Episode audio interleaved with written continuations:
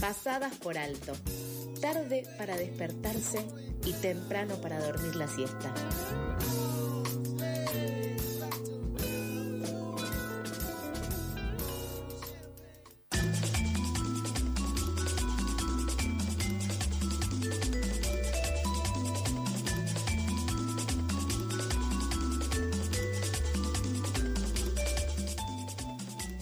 Siendo las 8 y 36 de este martes, seguimos con más noticias acá en Pasadas por Alto. La justicia habilitó el barrio Irsa en la costanera sur. Tendrá torres de hasta 45 pisos con 9.000 unidades de vivienda. La Cámara de Apelación falló a favor de la reta y avaló el emprendimiento que ocupará casi 900.000 metros cuadrados frente al Río de la Plata, en uno de los últimos espacios posibles para que haya una costa ribereña pública. Para saber más, ya estamos en comunicación con Jonathan Valdivieso, abogado ambientalista, urbanista y derechos humanos. Hola Jonathan, ¿cómo estás? Lautaro quien te habla y Flor te saludan. ¿Qué tal? Buen día. Gracias por la invitación. No, muchísimas gracias por venir, por darnos estos minutitos para poder charlar sobre este tema. Desde el 2001 estamos, diferentes agrupaciones están apelando para que esto no suceda por falta de participación ciudadana. Quería que nos cuentes o que nos arranques a, decir cuáles son las consecuencias en términos ambientales, jurídicos, habitacionales, diseño de urbanísticos, que tiene para nuestra sociedad que se apruebe esta monstruosa construcción.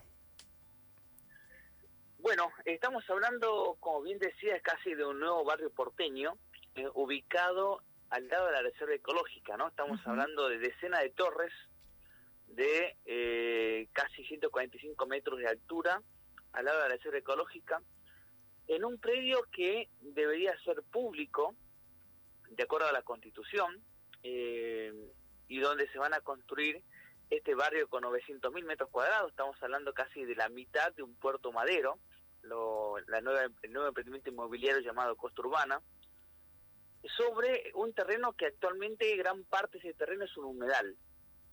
Por lo tanto, este emprendimiento va a implicar la destrucción de un humedal, va a implicar una afectación directa a la Reserva Ecológica Costanera Sur, que también es un humedal, es un humedal de, de lo que tiene mayor protección en el mundo, porque es un sitio de Ramsar, y además eh, va a romper este esquema de eh, que había establecido la Constitución de que toda la área costanera, el contorno ribereño, sea un gran parque público, ¿no? Destinado a un corredor de biodiversidad.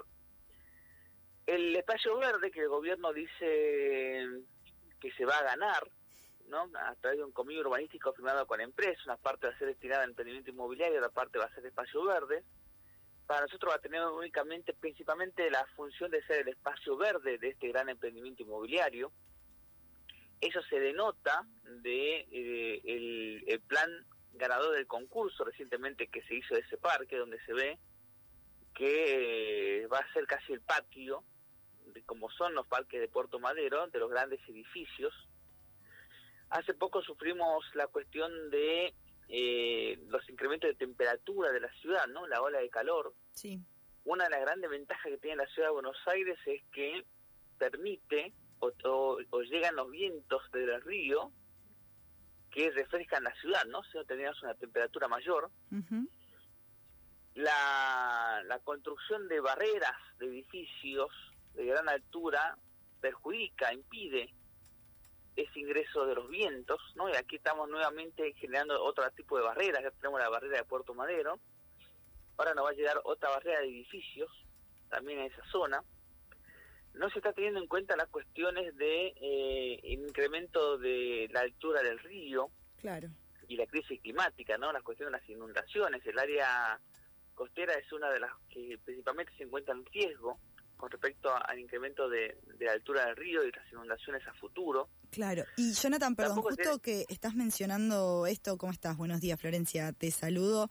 Eh, también tener en cuenta el impacto que va a tener con el barrio que hay al lado, ¿no? el barrio Rodrigo Bueno, que está justo al lado donde se va a querer hacer esta construcción. Eh, vos hablabas justamente de inundaciones, ¿no? El impacto que va a tener para la gente que ya vive ahí. Totalmente, ¿no? Porque este, cuando hablamos de la destrucción del humedal, es porque este tipo de construcciones lo que suele hacer es hacer un relleno, incrementar la altura del suelo en varios metros y a partir de allí construir el barrio, nuevo barrio, ¿no? El emprendimiento inmobiliario. Al lado tenemos el barrio Rodrigo Bueno, que no es menor porque el barrio actualmente está en un proceso de reurbanización. Y en ese proceso de reurbanización, muchas de las decisiones que se están tomando es justamente considerando que se va a tener un barrio con una cota, una altura superior. Claro. Entonces se están produciendo muchas relocalizaciones de áreas que no se inundaban, pero que el gobierno está anticipando que se van a inundar a futuro. claro. O sea, el mismo eh, gobierno ya está adelantando que se va a inundar a futuro e igual siguen con adelante con el proyecto. Siguen adelante con el proyecto, están tratando de relocalizar a muchas familias, eh, no que también genera muchas tensiones, pues son relocalizaciones que las familias quizás no quieren dejar sus viviendas, entonces tienen que negociar con el gobierno qué vivienda le van a dar. Todavía no eh, se terminaron las viviendas que habían construido, entonces están negociando alquileres transitorios hasta que se construyan las futuras viviendas, ¿no? Toda una, una, complejidad en un proceso de urbanización que no se debería estar dando, pero se da porque justamente están pensando más en el futuro emprendimiento inmobiliario, en el, en el incremento de la cota del suelo y no realmente en un proceso democrático de reurbanización de barrio Rodrigo Bueno, ¿no? Así que tampoco sabemos los impactos que va a tener ese futuro, se están anticipando, incluso en las primeras negociaciones con el con, con la empresa IRSA, que va a ser la que es la titular de suelo y que va a ser la, la futura desarrolladora inmobiliaria de estos predios, sí. se había logrado hacer un convenio donde parte del donde IRSA se hace cargo de parte de la urbanización del barrio. Y finalmente de ese proceso de urbanización se está haciendo cargo de la sociedad porteña.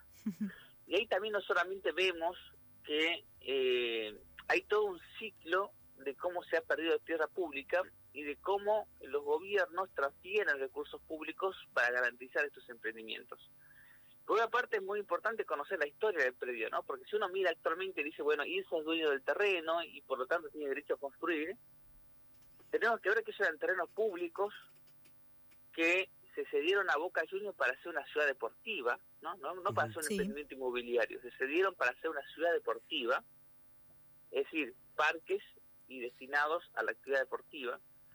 Cuando ingresó el gobierno o la gestión de Menem, el Congreso autorizó a Boca Juniors poder vender esos predios, que no lo podía hacer, e inmediatamente, a los pocos años, Boca Juniors vende estos predios que terminan en mano de la empresa IRSA. El Estado no recibió nada a cambio, porque a, Boca Juniors se lo había regalado a los terrenos. Y cuando le dio la facultad de que poder vender esos terrenos a terceros, tampoco le cobró nada a Boca Juniors. Así que nos desprendimos de 70 hectáreas de tierras públicas sin recibir nada a cambio. Y ahora, estamos en vez de recuperar esos terrenos, como bien establece la Constitución, estamos consolidando un proceso de urbanización con grandes torres, generando una ganancia de miles de millones de dólares para la empresa.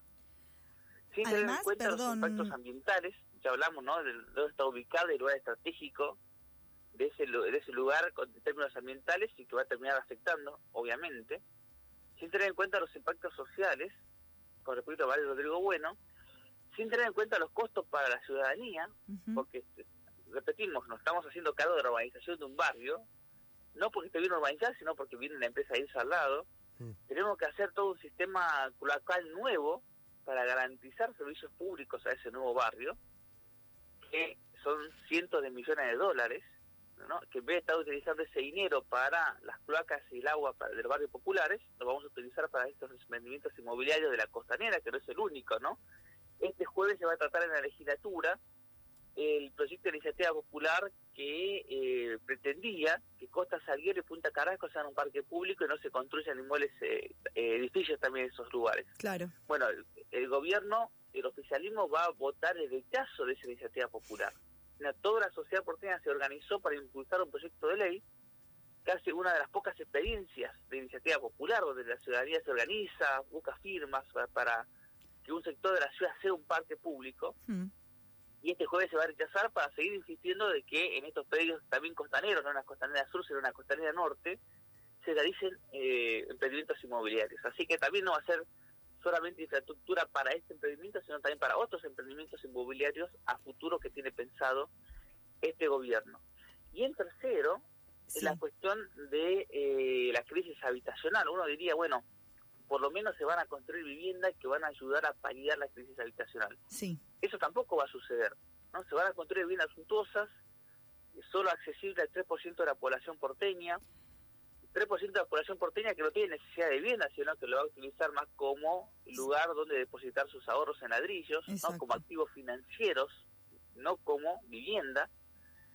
Sabemos que la construcción es una de las actividades más contaminantes eh, y es una, una de las actividades que más genera gases de efecto invernadero. Eh, por eso también muchas ciudades están pensando ¿no? si la solución es seguir construyendo, cuando por ejemplo la ciudad de Buenos Aires tiene 150.000 viviendas ociosas, sí. 160.000 viviendas en venta, ¿no? que sean como suficientes para solucionar la crisis habitacional. Lo que está sucediendo es que están mal distribuidas, están sin uso o están concentradas en pocas manos. Entonces tampoco estas grandes construcciones, estos proyectos inmobiliarios van a venir a solucionar o a paliar un poco la crisis habitacional, sino todo lo contrario, ¿no? Están destinados a seguir conservando el incremento del valor de los suelos. Exactamente, por eso eh, quería preguntarte, Jonathan, porque un poco preparándonos para esta entrevista, lo que leía es que en realidad la población de la ciudad de Buenos Aires hace un par de años que no, o sea, que no aumenta en cantidad.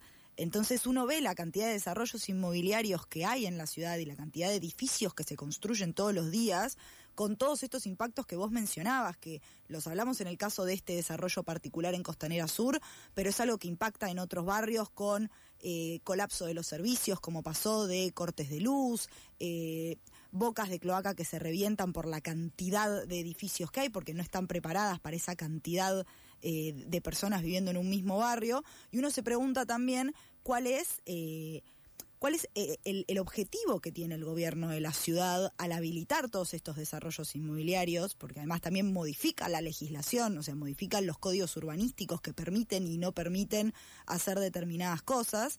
Eh, y me gustaría saber cuál es tu opinión respecto de esto.